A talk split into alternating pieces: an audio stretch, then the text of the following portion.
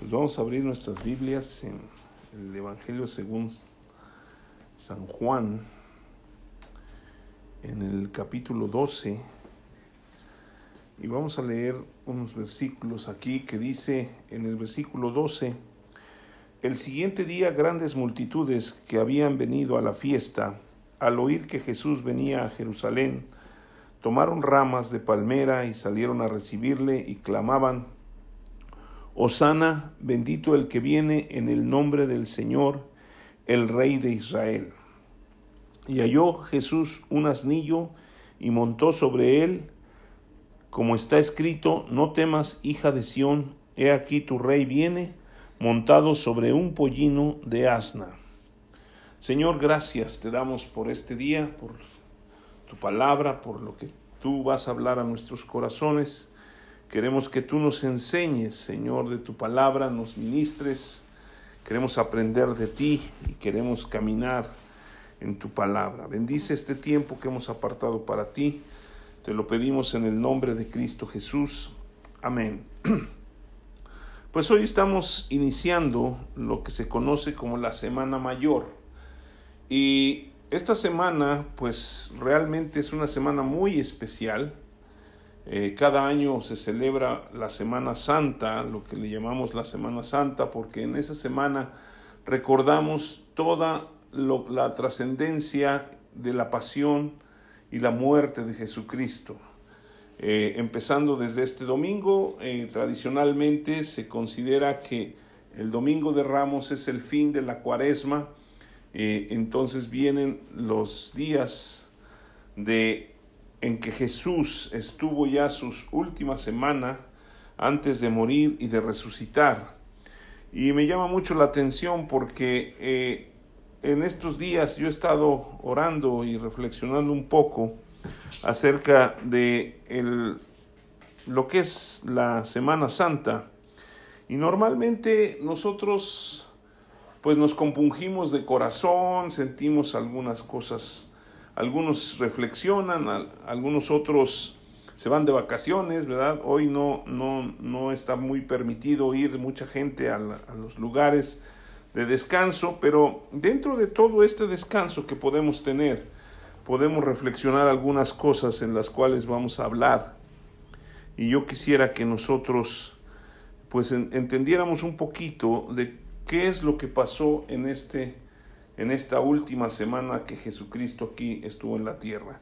Y me llama la atención porque, bueno, si ustedes se fijan, eh, el, aquí en, en, en, lo que es el libro de Juan, viene explicado un poquito, no muy, muy largo, pero nos enseña de cómo Jesús había sanado a este, o había resucitado a Lázaro, ¿sí? Y, y venía también una, una fiesta de, en Jerusalén, pero mucha gente se había reunido para ver ese milagro que Dios había hecho a través de la resurrección de Lázaro, porque mucha gente quería verlo, ¿sí?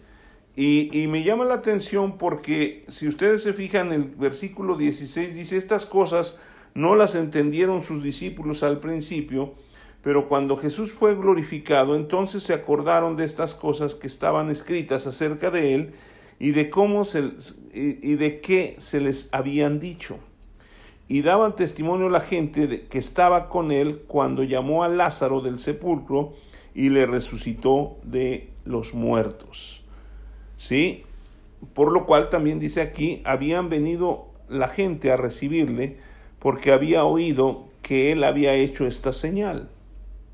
Entonces, me llama la atención porque cuando hay un milagro poderoso de parte de Dios, la gente reflexiona, viene a querer ver más o a obtener algo de Dios.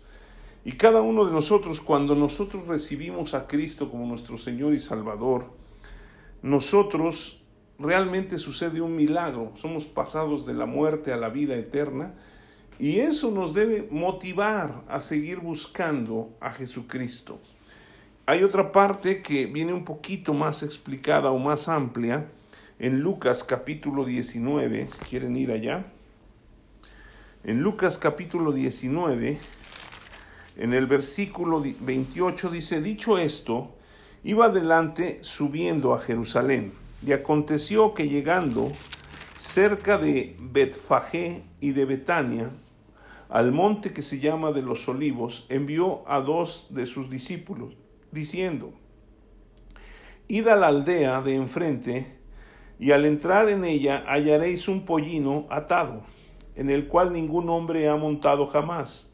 Desatadlo y traedlo, y si alguien os preguntare por qué lo desatáis, le responderéis así, porque el Señor lo necesita. Fueron los que habían sido enviados y hallaron como les dijo, y cuando desataban el pollino, sus dueños les dijeron, ¿por qué desatáis el pollino? Ellos dijeron, porque el Señor lo necesita. Y lo trajeron a Jesús, y habiendo echado sus mantos sobre el pollino, subieron a Jesús encima, y a su paso tendían sus mantos por el camino.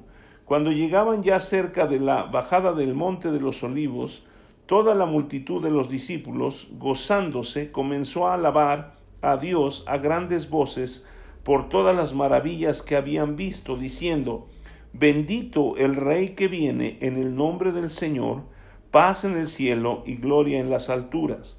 Entonces algunos de los fariseos de entre la multitud le dijeron, Maestro, reprende a tus discípulos. Él respondiendo les dijo, Os digo que si estos callaran, las piedras clamarían.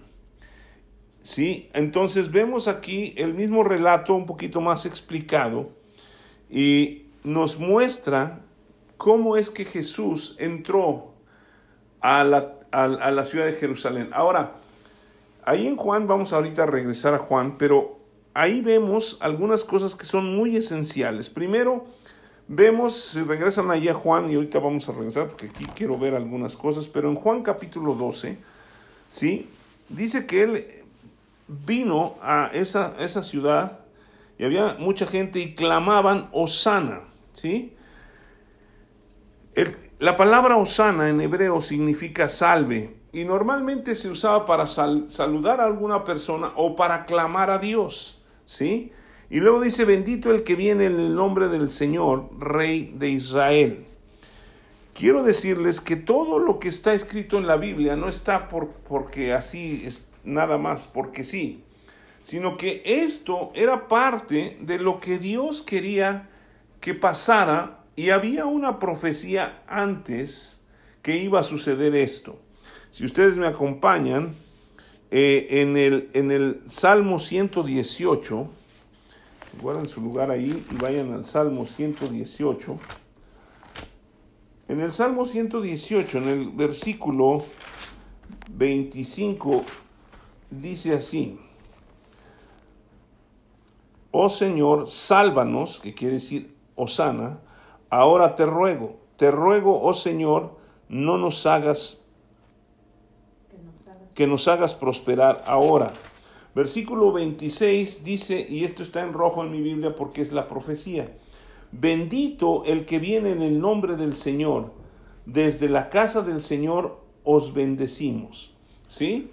Entonces, esto había ya sido profetizado y en Zacarías capítulo 9, me encanta este porque es si Zacarías 9.9, Zacarías capítulo 9, versículo 9, si existe, usted a lo mejor no lo ha leído, pero dice en el versículo 9 del capítulo 9, Alégrate mucho, hija de Sión, da voces de júbilo, hija de Jerusalén, he aquí tu rey vendrá a ti, justo y salvador, humilde y cabalgando sobre un asno, sobre un pollino, pollino hijo de asna. Entonces ya vemos que pollino es un burrito, ¿sí?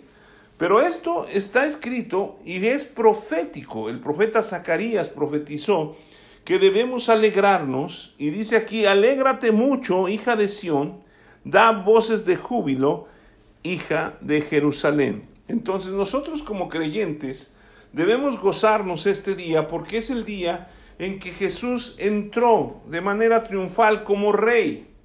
No fue como un rey que hemos visto con pompa, con grandes cosas, o sea, con un desfile, eh, eh, llevando todo con lujo, sino él entró como un siervo. Ahora me llaman la atención estas tres cosas que son muy importantes, porque Jesús es un rey, pero dice en el versículo 9, ahí en la parte en medio, dice, he aquí tu rey vendrá a ti justo y salvador. Y después dice, humilde. ¿Sí? Estas tres características que vemos en la vida de Jesús son las que Él vino a desarrollar y más bien vino a poner en esta tierra. Él es el Rey justo, Él es el Salvador, pero Él es el que nos enseña que debemos aprender a ser humildes. ¿Sí? Y pues yo creo que nosotros necesitamos entender que Jesucristo vino a la tierra, primero que Él es justo y Él vino a justificarnos a todos nosotros. Durante toda esta semana, el próximo domingo, yo voy a estar hablando un poquito de la resurrección, pero voy a hacer más o menos, como le dicen, una como cronología, desde la oración de Jesús, después de, de, la, de la Santa Cena, de lo que hizo, cómo fue entregado, cómo eh, estuvo ahí en la cruz, ¿sí? Eh, eh, cómo Pilato se lavaba las manos, o sea, proféticamente él ya se lavaba las manos antes del virus que estamos viviendo hoy, ¿verdad? Pero, pero al final de cuentas vemos la muerte y la resurrección de Jesucristo y cómo eso es lo que marca la vida de un creyente. Esas son, esa es la razón por la cual predicamos el Evangelio. Y lo vamos a ver más adelante, pero, pero aquí yo quiero destacar algunas cosas. Primero, que Él es justo, ¿sí? Jesucristo es justo, ¿sí? Y no necesitamos otro Salvador, porque Él vino a justificarnos. La Biblia dice que en, en, Romanos que no hay justo ni aún uno, no hay quien entienda. O sea, todos nosotros nos desviamos, todos nosotros nos descarriamos, todos traemos eh, el, pecado que, que se originó con Adán y Eva allí en el Edén por desobediencia. Y todos nosotros nos pasó el pecado a todos nosotros, pero Jesucristo vino con un propósito, el de entregarse en la cruz por todos nosotros, el de morir en la cruz para pagar los pecados de todos nosotros, ¿sí? Presentes, pasados y futuros. Los pecados que han destruido a la humanidad. Pero la humanidad ha hecho caso omiso, o mucha gente ha hecho caso omiso del sacrificio que hizo Jesucristo. ¿sí? Y Él vendrá como justo, como Rey justo y Salvador. Entonces, Jesucristo el justo vino para justificarnos delante del Padre a través de su sangre derramada hasta la última gota en la cruz y luego, a través de ese sacrificio y esa justificación, darnos la salvación. Nadie puede alcanzar la salvación si no es a través de este Rey justo y Salvador. Y otra cosa es que Jesucristo nos enseña la humildad. Él entró no con un caballo blanco. Ahora, la, Biblia dice que en, en Apocalipsis que Él va a venir de nuevo pero ahora sí va a venir en un caballo blanco. Hasta hay una canción de Juan Luis Guerra se, oye, que, que vienen las nubes, el caballo blanco, ¿sí? Poderoso y santo viene Dios a, a, establecer su reino ya aquí en la tierra. Pero aquí nos enseña cómo debemos nosotros caminar. En Mateo capítulo 28, si quieren ir allá. Mateo capítulo, perdón, 11, capítulo 11. Mateo 11, versículo 28, Jesús está hablando y dice, venid a mí todos los que estáis trabajados y cargados, y yo os haré descansar. Llevad mi yugo sobre vosotros y aprended de mí, que soy manso y humilde de corazón, y hallaréis descanso para vuestras almas, porque mi yugo es fácil y ligera mi carga. A pesar de que Jesucristo es un rey justo, es un rey salvador, también es un rey humilde. ¿sí?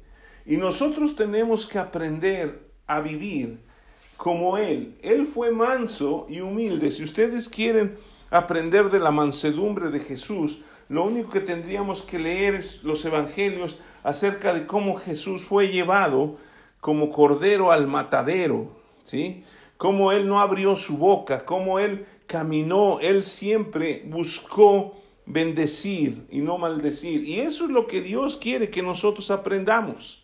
Nosotros necesitamos, hoy que recordamos ese domingo de ramos en el que Jesús entró eh, en, a Jerusalén de manera triunfante, montado en un burrito, ¿sí? nosotros también deberíamos entender que necesitamos ser humildes delante de Él, humillarnos.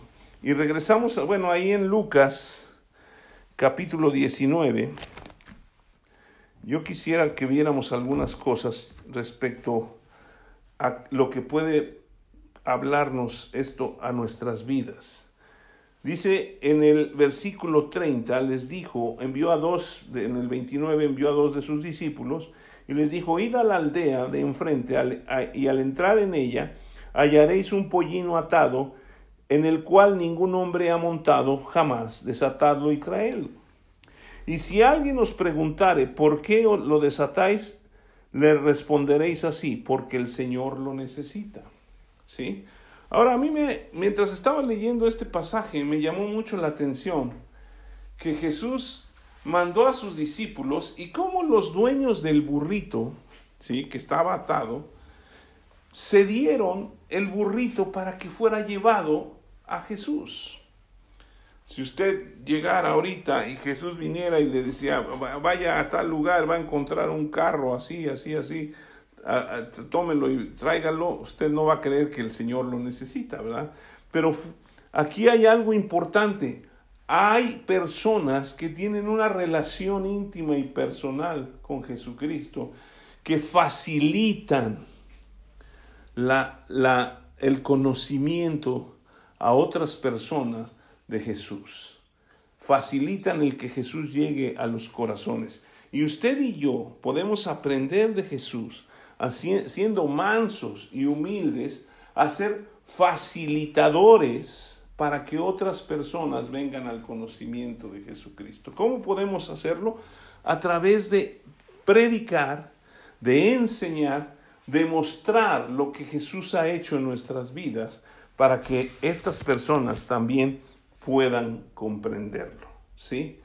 Y pues ya lo he dicho en otras ocasiones, eh, que en lugar de saludarnos así como que Dios te bendiga, deberíamos decir el Señor te necesita, ¿verdad? No, no porque seamos burros, ¿no?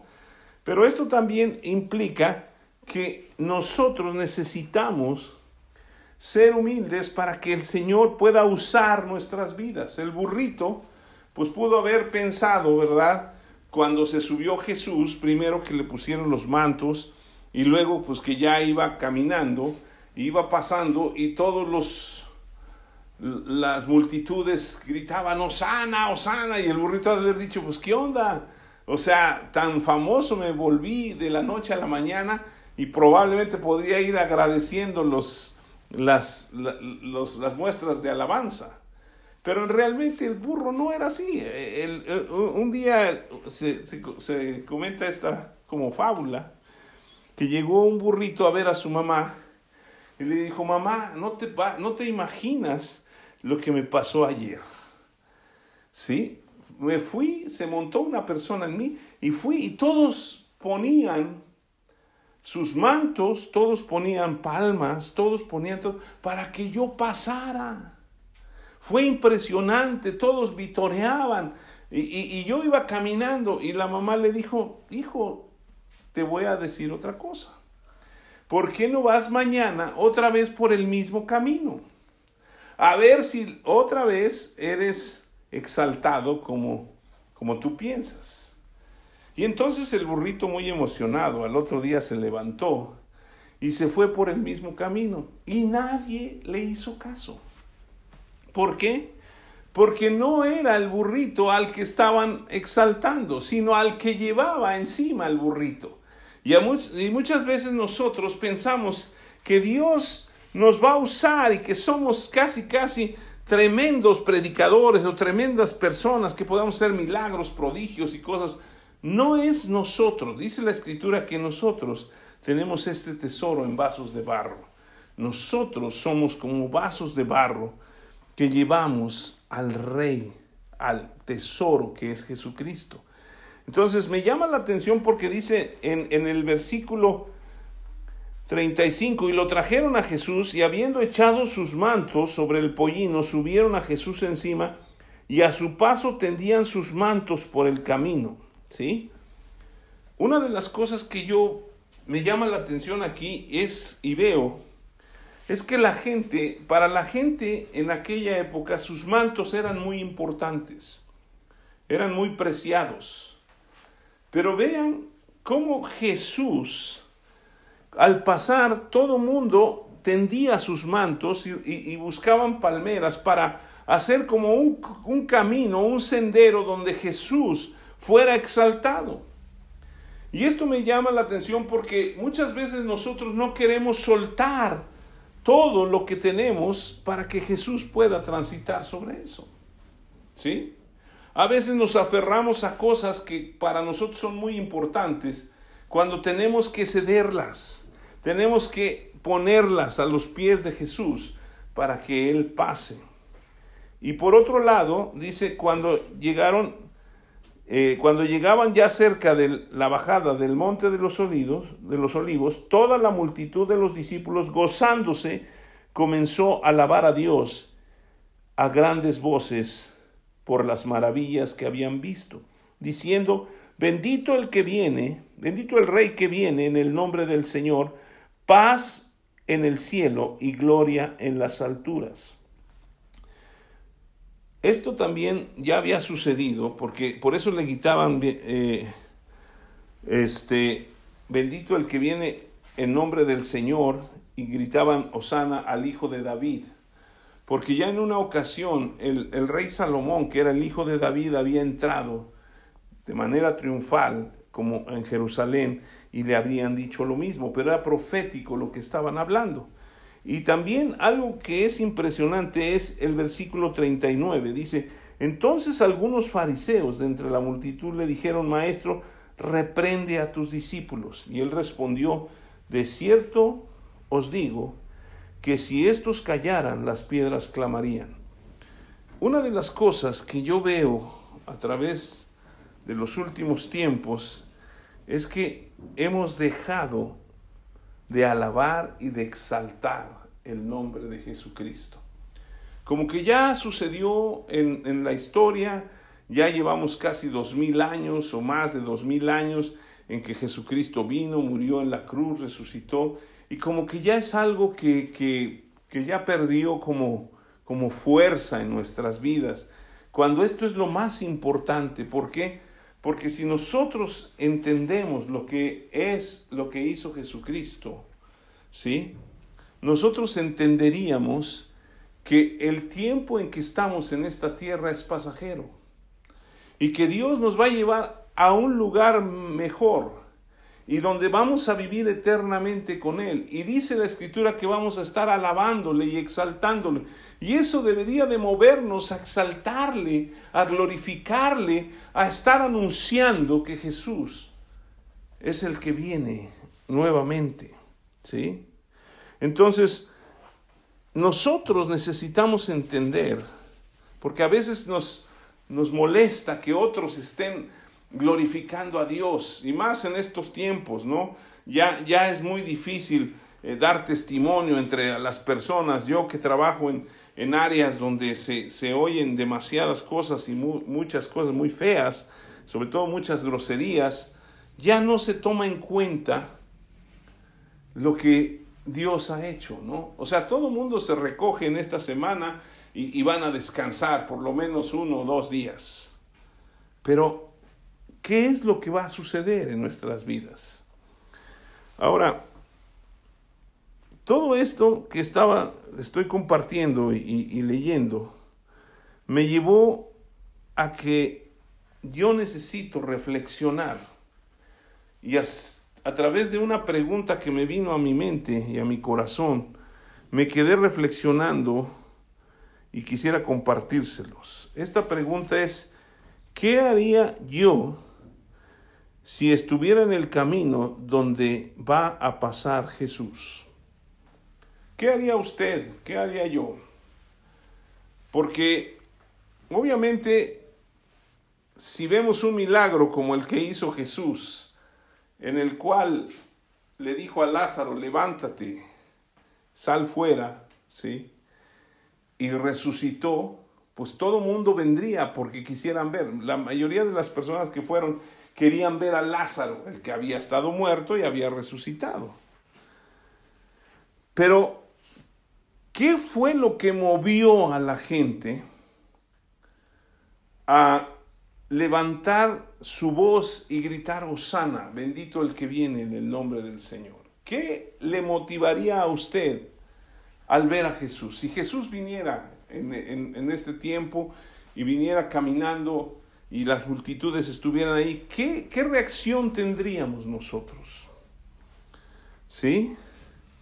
¿Qué le diríamos a Jesús? Ahora, a mí me llama mucho la atención porque esto sucedió más o menos en el transcurso de una semana. Y estas multitudes que gritaban, Osana al Hijo de David, bendito el que viene en el nombre del Señor, la siguiente semana estaban gritando, crucifícale, crucifícale. Porque yo no veo que sean otras personas, yo creo que eran las mismas, que estaban asusados por los fariseos los fariseos reprendiéndole, diciéndole a Jesús, reprende a estos, porque mira lo que están cantando. Y Jesús está diciendo, ¿sabes qué? Si ellos callan, las piedras van a clamar. ¿Por qué? Porque este es un día muy especial. ¿Qué haríamos nosotros? ¿Qué le diría Jesús? ¿Realmente le alabaría con todo mi corazón? ¿O dejaría que las piedras clamen?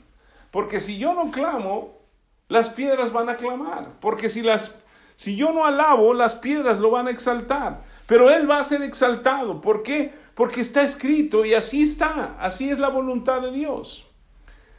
Entonces yo necesito entender que yo soy parte de el cuerpo de Cristo y que yo necesito alabarle, exaltarle, glorificarle. Pero en estos días, ¿qué voy a estar pensando o qué voy a estar sintiendo o en qué voy a estar reflexionando acerca de mi vida cristiana? ¿Qué estamos haciendo con, el conocimiento de la escritura que tenemos? Yo me, me puse a pensar, estaba, me, desperté muy temprano hoy por la mañana y, estaba orando y orando y y se me vino a la mente una persona que, que nos compartió hace muchos años el Evangelio y que se fue a Argentina y, y que a través de, las redes sociales vi que estaba en, en, el hospital con COVID. Y Dios me lo trajo a mi mente y empecé a orar y a orar y a orar y clamaba por él, diciendo, Señor, envía tu palabra, sánalo, porque tú ya llevaste todas las enfermedades y todas las dolencias en la cruz. Y, y me puse a orar en lenguas, y estaba orando en lenguas y estaba pensando, ¿Qué es la vida cristiana en realidad? ¿Qué está pasando en nuestros corazones hoy que no podemos salir a, reunirnos con otras personas y, y, platicar con ellos y oír su palabra juntos y saludar a alguien y abrazarlo y decir Dios te bendiga?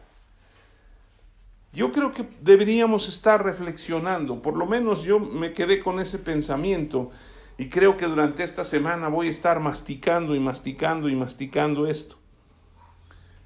Y una de las cosas que, que, me quedé pensando es, ¿qué representa Jesús en mi vida? Y empecé a pensar muchas cosas, porque en abril yo voy a cumplir 38 años de haber conocido o haber entregado mi vida a Cristo. Y en abril también voy a cumplir 37 años de casado, ¿verdad? Todo sucedió en abril. Pero, pero la cuestión es, ¿qué ha significado Jesucristo en mi vida durante todos estos años? ¿Sí? Yo me puse a pensar un poco qué hubiera pasado en mi vida si no lo hubiera conocido. y pues de repente se me vino a la mente todo lo que había vivido. Yo tenía 22 años y, y se me vino a la mente toda mi vida ahí. Y realmente yo estaría muerto, si no es que estaría perdido, a lo mejor divorciado, a lo mejor eh, perdido en el alcohol, en, la droga, o no sé, mil cosas, pero se me vino así muy rápido. Y empecé a darle gracias a Dios, porque a través de haberle conocido, he aprendido a vivir una vida diferente.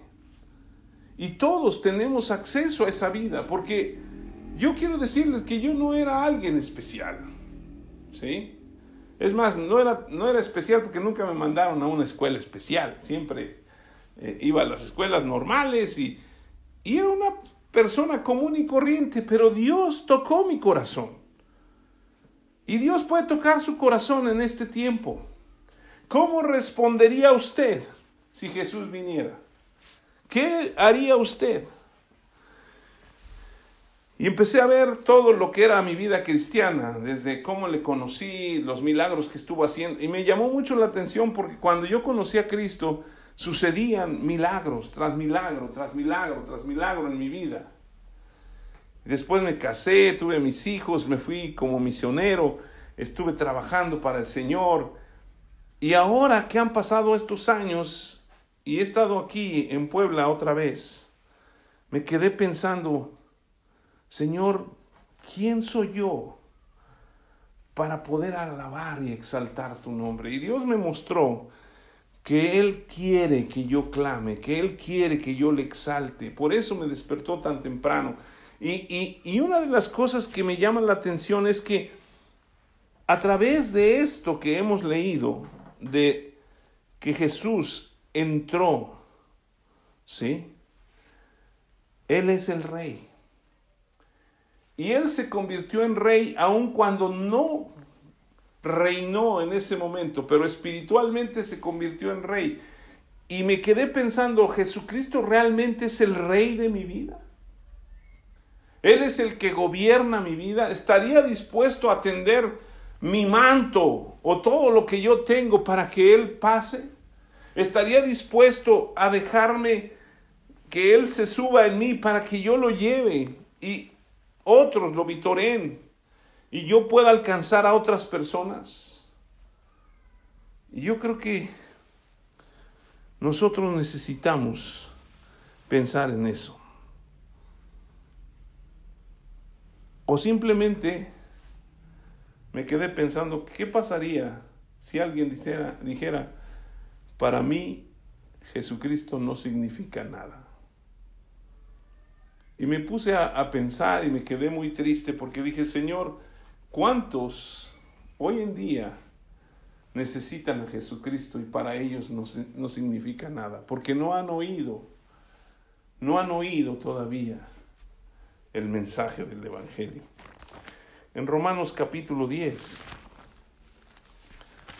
Dios habló a mi corazón a través de esta escritura y la hemos, la hemos leído y la hemos escuchado y la hemos repetido. Pero dice en el versículo 8, más ¿qué dice? Cerca de ti está la palabra, en tu boca y en tu corazón. Esta es la palabra de fe que predicamos que si confesares con tu boca que Jesús es el Señor y creyeres en tu corazón que Dios le levantó de los muertos, serás salvo. Porque con el corazón se cree para justicia, pero con la boca se confiesa para salvación, pues la escritura dice, todo aquel que en él creyere no será avergonzado. Porque no hay diferencia entre judío y griego, pues el mismo que es Señor de todos es rico para con todos los que le invocan. Y fíjese aquí, hay algo muy importante. Estaba oyendo una plática y, hablaban de que hay personas, en, en, Estados Unidos hubo un tiempo donde se edificaron edificios donde había departamentos muy lujosos, pero para compensar en el mismo lugar tenían que poner departamentos de interés medio o hacia abajo, porque así les, era, les obligaban. Pero la, la diferencia era que los que compraban los, los departamentos lujosos te, podían entrar por el frente. Y los otros no podían entrar por el frente, tenían que entrar por atrás. Y, y, me llamó la atención porque dice que nunca se juntaban entre ellos.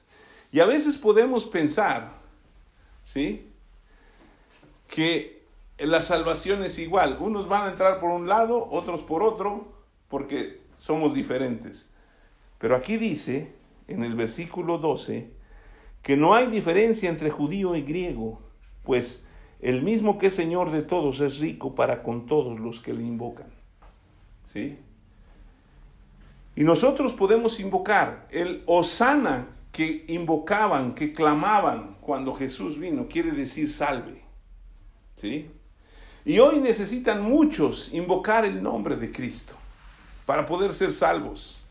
Muchas personas hoy que no pensaban morirse están muertas o se están muriendo por la pandemia que estamos viviendo. Pero muchos de ellos se han ido con gozo a la presencia de Dios. Pero ¿de qué de los que ni siquiera oyeron de Jesucristo? ¿O qué de los que ni siquiera invocaron nunca el nombre de Jesús? Y nosotros necesitamos reflexionar sobre eso. ¿Qué voy a hacer yo? Estoy dispuesto como los, los dueños del burrito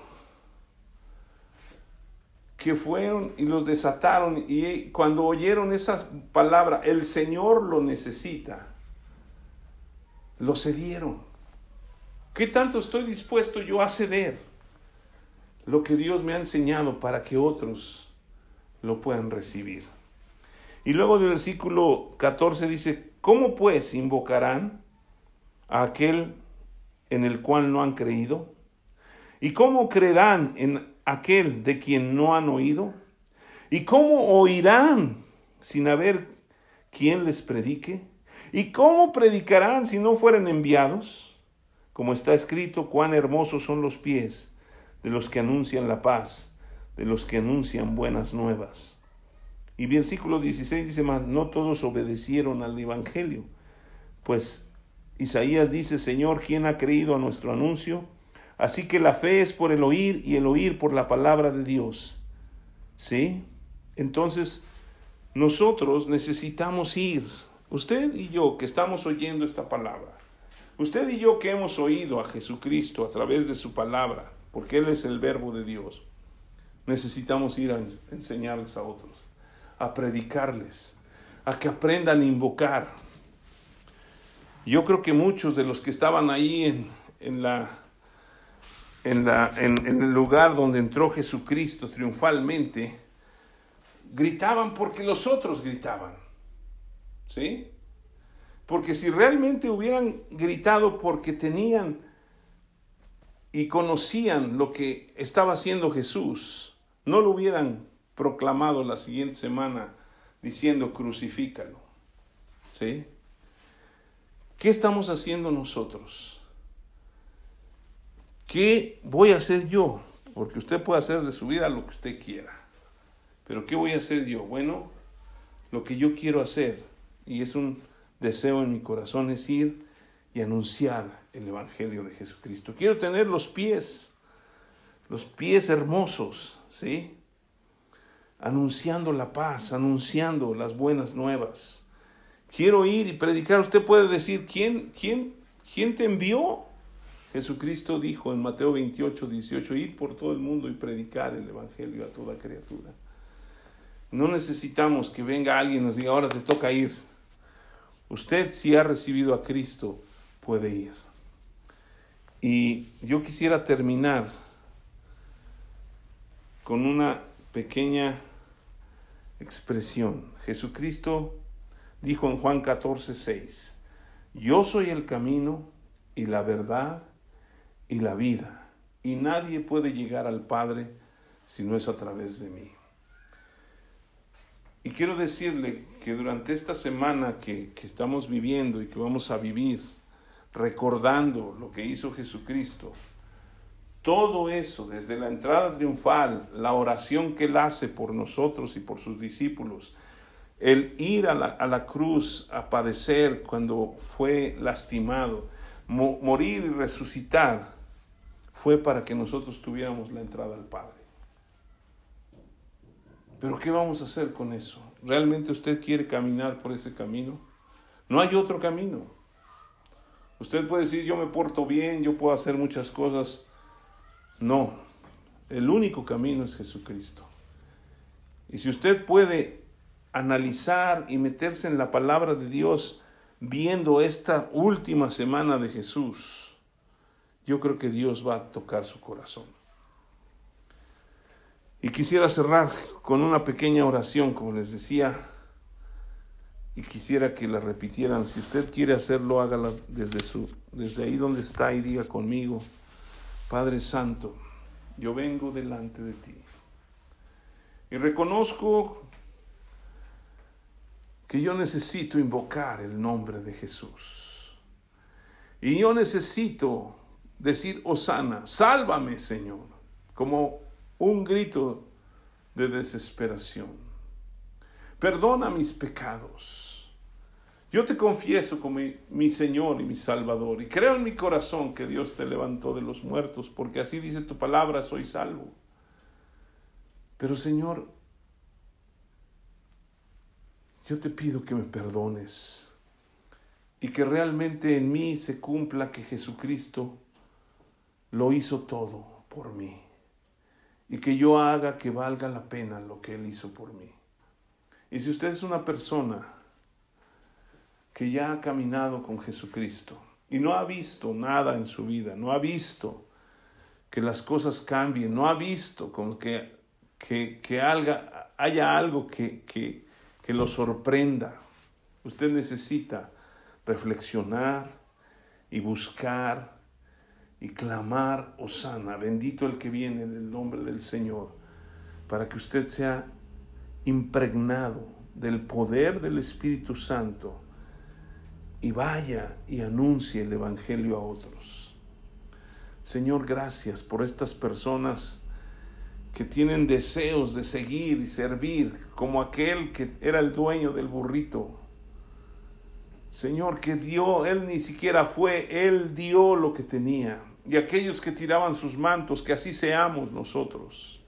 Que demos todo, porque perdiéndolo todo ganamos todo de ti. Te bendecimos y glorificamos en el nombre de Jesús. Amén.